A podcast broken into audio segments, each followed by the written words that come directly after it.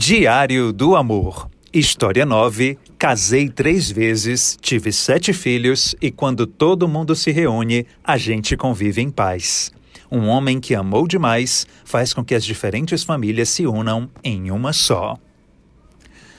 Minha mãe é noveleira nata, mas os folhetins antigos, exibidos no máximo até 2012. Ultimamente deu para assistir a mesma trama incontáveis vezes. Chocolate com pimenta, o cravo e a rosa e cabocla disputam um ranking acirrado e diabético.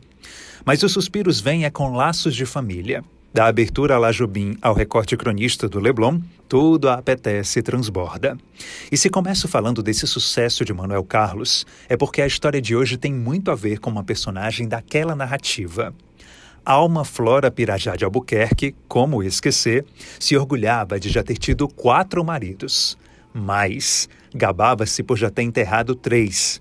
Não sei o que acontece. Lembro certa vez de ouvi-la comentar entre um sorriso irônico e uma taça de champanhe. De fato inexplicável, sobretudo curioso. Para gente que fala e gosta de amar o amor, como mensurar esse sentimento quando vivido assim, de modo romântico entre e para tantas pessoas? Não foi muito longe para descobrir. Tom Barros, ídolo e amigo, me explicou tudinho. Você deve conhecê-lo, e se ainda não sabe, te digo que ele foi casado três vezes oficialmente. Leia-se, uma vez no religioso e três no civil. Também manteve um relacionamento que, embora não tenha chegado às portas do cartório, foi igualmente bonito e marcante.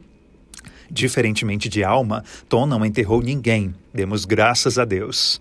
Pelo contrário, o que fascina na trajetória apaixonada do meu amigo é o quanto ele foi capaz de conciliar os diferentes amores numa convivência pacífica, serena e não menos intensa. Quatro mulheres, sete filhos, e quando todos se reúnem, todos mesmo, o que sobra é a harmonia. Muitas pessoas me perguntam por que eu consegui manter a amizade com cada uma das minhas ex-esposas, algo que acho fundamental. Digo que, primeiro de tudo, é importante dar às pessoas o direito que elas têm diante de uma separação. Sim, porque é claro que ficam arranhões. Atire a primeira pedra quem já rompeu um relacionamento e saiu ileso. Mas para Tom, quando se é adulto e existe habilidade para evitar que a coisa descambe para um desentendimento profundo, com o tempo compreende-se que fins de ciclo são naturais. Você casa e às vezes o gênio de um é muito mais imperativo que o outro. O comportamento de um incomoda e faz o outro sofrer. Logo, não há mais razão para manter a desunião. A partir daí, é preciso saber se separar, algo que o meu amigo tirou de letra e está aí, contando a história, cantando aquela canção do Bituca. O trem que chega é o mesmo trem da partida. Se operar o ódio, o ressentimento e o rancor, é claro que você não vai falar com a outra pessoa mais na frente. Tom profetiza. Sim, aquela pessoa. Aquela com quem você conviveu por 5, 10 ou 20 anos, de repente se transforma em uma completa estranha e tudo o que sobra é silêncio e sintoma. Precisamos compreender que temos diferenças. Cada um tem um pensar e na hora que há uma separação, aí é que você tem que pensar bem. Acho que é essencial se separar com dignidade, com altivez, com respeito, dando à pessoa o que ela tem direito, reciprocamente, o homem para a mulher e a mulher para o homem. É a fala de um coração que amou quatro vezes e que sabe ter sido privilegiado.